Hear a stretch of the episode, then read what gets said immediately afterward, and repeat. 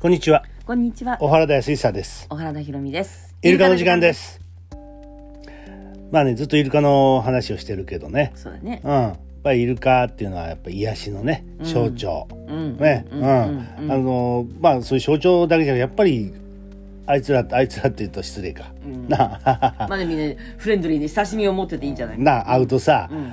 違うよな。みんな元気になるよね。なあこれはね、なんだろう、やっぱ小笠原一緒に行った人たちの様子を見てるとわかるけどさ、んなんか船酔いとかしてさ、んもうなんかどうしようみたいな、ドルフィンスイムの船ね、もうやだ、なんで来ちゃったんだろうみたいなさ、 そんな格好しててもさ、イルカが現れたらさ、みんなうんパッとあれだよね。そうだよね。オーストラリアでもそうだったじゃないそうだったそうだったあのまあ中川先生と一緒だったからさ、まあおばさんたちはさ、腰が痛いの膝が痛いのってな、中川先生に治療させるんだよなそうそうそう。うんでうん先生も暇だからさそ、うもう全然いいよいいよってやっちゃうんだそようね。でさみんなさ痛い痛いって言ってるのにさ、イルカが来た途端にねもうはダッシュだからさっねきまで痛かったじゃないなあみたいなもう痛いのとか飛んでくからねそうそうそうだからさそういうもんってあるっていうことよなそういうこの、なんていうのあの、えー楽しいことっていうかさ、嬉しいことというかそういうことになるともうエネルギーの流れが変わるんだなあれな、ね、いやそれでさ、あの私ほら札幌でずっと掃除してたじゃん、うんうんで掃除してたらさ奥の方から出てきたのがさ、うんクジラの写真だったんだよおーあなたが撮ったあのそうそうそうオーストラリアで撮った写真がさ、あれがさ良かったよすごくそうだよね、うんだからああいうのを見てるなんだろうなあのやっぱり独特のあのフォルムなのかな、クジラとかイルカっていうのはさあのテールの部分だったりさ、そう、うんだからそういう見えるものと見えないものと、見えるそういうこう形とかさあの優しさみたいな顔のな表情のなとかさ優雅さとかさ何とも言えないものじゃんそれからあの、えー声もそうだよな歌声なんかうんそうそうもそうそうだしさ、うんあのイルカの鳴き声もそうだよ、んね、それでもそうだけど、やっぱりさ中川先生が言うようにねあのえ木っていうのなんか走ってんだよね、うんそれは間違いないと思うやっぱりさあのほら曲がたまってあるじゃん,、うんうんうんうんななんかあんな格好してるじゃん、うん赤ん坊もそうだけどな、そうくるっていうな、感じね、うん、だからなんかがあるのよそれはな。だと思う、うん、そうだから今さこういうあの社会不安だよね今な、うんそうするとさやっぱりこう見えない世界っていうのかな、うんあのーおお何おまじないみたいなさ そうだねなうんそういうのもさ、んあのー流行ってるけど俺思うけどね大事だと必要だと思うんだよね。そうだねんあのよくさいろんなことあるとさ、えー祈ることしかできませんが」とかさ、うんうん言うけどさ祈ることが一番もんそうだから祈るってさもう何がなくても何全てなくなったって祈ることはできでるかきらるなな、うん、最後うのん最後まで、そう例えでばマスクがなくなろうが薬がなくなろうが消毒液がなくなろうがうん祈ることはできるんだよそうなんだよね、だから祈りの力っていうものがあってさ、これはねあの実際アメリカなんかでは研究されててね、うんえーなんか心臓病の人たちかな、うんえーまあ、2組に分けてさ、うんえー、1組はあのアメリカ中のいろんなあの牧師さんとか、うんねえー祈ることを商売してる人に商売店だな、なまあ祈ることをこうねなりわいにしてる人とかさ、こう、え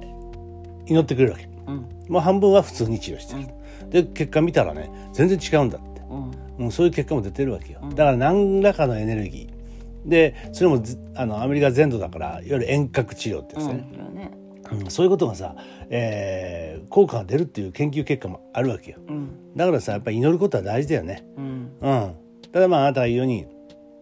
無防備に祈ってるとねそう祈りだけで済まそうと思ったらそれは大きな間違いです、んやるべきことをやった先の祈りなわけよ、そうだよな、うん、私が思うにはね、そうだから祈りながら行動するな、そう、うんでもね祈りっていうとねやっぱ俺はね佐藤初美先生を思い出すんだよねああおむすびの祈うりだねそうだんねもうあの先生は祈り本当大事でしたけど、あの先生の祈りっていうのはね、えー道の祈り祈りって言ってたかな、うんうんあのーただそのねえー神様の前に座ってさ、うんえ手を合ーわせてね手を合わせるだけじゃなくって、うん彼女の場合はきちんと困った人にご飯を作ってあげたりとかさそうだねね自分でこう山菜取りに行ったりとかさ、ねえーそういう行動すること、うんこれが祈りなんだって、うんそういうふうに言ったな、うんそれからよくこう彼女はクリスチャンだったからね、うん聖地へ行きましょうって誘われるんだけど、彼女行かないわけよね。っていうのは今自分がいるこの場所が聖地なんだっつって言い方してたもんな、俺ほんとすごいなと思ったよね。うんうんでもそれは中川先生もそうだったよあのよくあの行くじゃんそのパワースポットとあーかさそれは私否定はしないけど、うんうんそういうとこに行けば中川館長はだよ、うんあの当時言ってたのはあのくるくるお化けなんとかしてくれ、んなんとかしてくれあーなんとかしてくれっていうくるくるお化けがみんな集まるところで。ああそそうんだなとねころに行って気がいいわけないじゃないか。そうだねから本来はいいところなんだよ。でうもんみんながわーっていうことによってエネルギーのレベルが下がってしまうみたいな。そうなんかしてほしいしてほしいでなあの大体そうじゃんあの祈りっていうとさ、えーどうぞお金持ちになりますようにとかさ、うん病気が治りますようにとうかまくいきますようにとかね。うんうん。そう思ってしまうけどさ、えー実はそういうことじゃなくてね、祈りってねこのね、えー語源っていうのはね、意識の意、うんね、それに「祈り」っていうのはさあの宣言の線に「り」ってね、うん振って祈りなんだって、うんつまりね自分の意思を、んえーこう宣言するうんそれが祈りなんだって、うんだから私はこうしますっていうことをね、あのー天にうん。宣言することが祈りなんだっつってね、うん、だそういうこかとららしいね、よおあの神社行っても何々とかしてくださいしてくださいじゃなくて私は今年はこの年にしますって。そうそうそうそうそう、そうなんだよね今年も一年頑張りますっていうふうにした方がいいよって言われるのそこでしょそうだよね、んだからこういうことしますって言った時にさ、うんねまあ本当にそれがその人にとって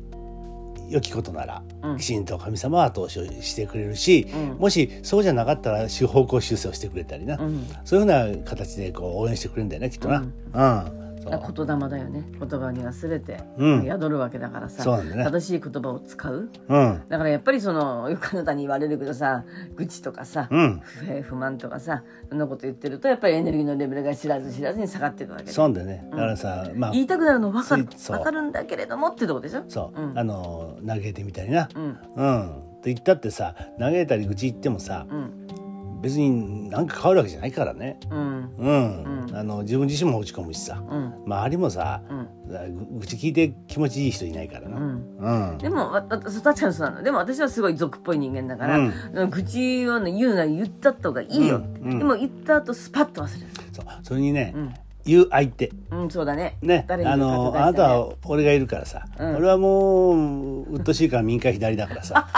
ただそこうかいうううなずいてるだけそうのあかいれそうかいあれだからさただのうなずき会。そうそうそうそうだからそんな影響を受けないね少ない影響は少ないけれど、そういう人でなんか同調してさ、 そういう人がばっかり集まっちゃってね、悪そん口大会になっちゃうのね。そうそうそういうのあるでしょだからそういうところはやばいよっていうところな、うんうんそうするとそれこそ、えーお化けですお化けっていうかな、霊的なものまでさ、寄ってくるから好きだからさ、うんな私お客さんに言うのは王様の耳はロバの耳じゃないけどさ、なんかこう一つさ ツボでもいいやなんでも、そこに「バカ野郎!」っつってバッと蓋をしてもうおしまいってするそうだよもねしかしたら紙に何か書いてそうわ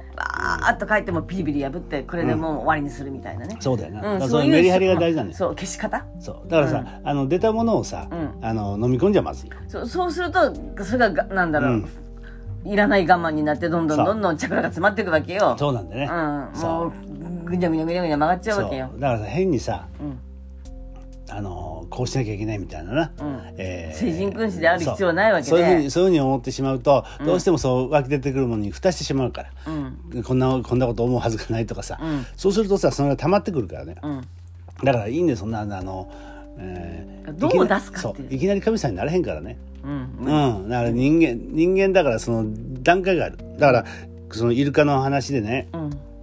あれメッセージであったじゃんなあのああいう人が質問したんだよね、えー無条件の愛って大事だと思うんだけど、うんねえーどうやったら無条件の愛っていうのをね発揮できるだろうでしょうかみたいなそんな、あの質問があったんだだからイルカが言ったんだよね、えー無理だって、んね、そんな生きてる限り、ん無条件の愛なんてそんなものはありえない。うんね、うん、そこまでこう崇高な愛なんてのはもうそれはもう神様になってからの話だみたいな、そんな感じよね、だけどねそこでなんなんとなくこうねちょっとはぐらかされた気がしたんだけどさ、だけどねって言ったんだよねねなんだろうと思ったらだけど無条件の愛に限りなく近づくことはできんだよ。そうね、その努力をした方がいいんじゃないのって、ね、無条件の愛というこうとんでもない世界を求めるんじゃなくて、一歩でも近づく努力をしていく、うんそれが大事なんだよっていうことを言って俺もこれもハッとしたね。うん私もガーンと脳天だったよねそうだよ脳天ね叩か。れてたそりうとそう。かそんな感じだったよね、うんそう。だからさ、あの本当にまあいろんなあのー宗教的な本とかさ、ねスピリチュアルな本なんかにも非常に高尚なレベルの高いことが書いてある。これは最もだと思う。最もなんだけど、だけどできない自分がいるっていうことは、これはきちんと自覚した上で、それででもその高尚な世界に。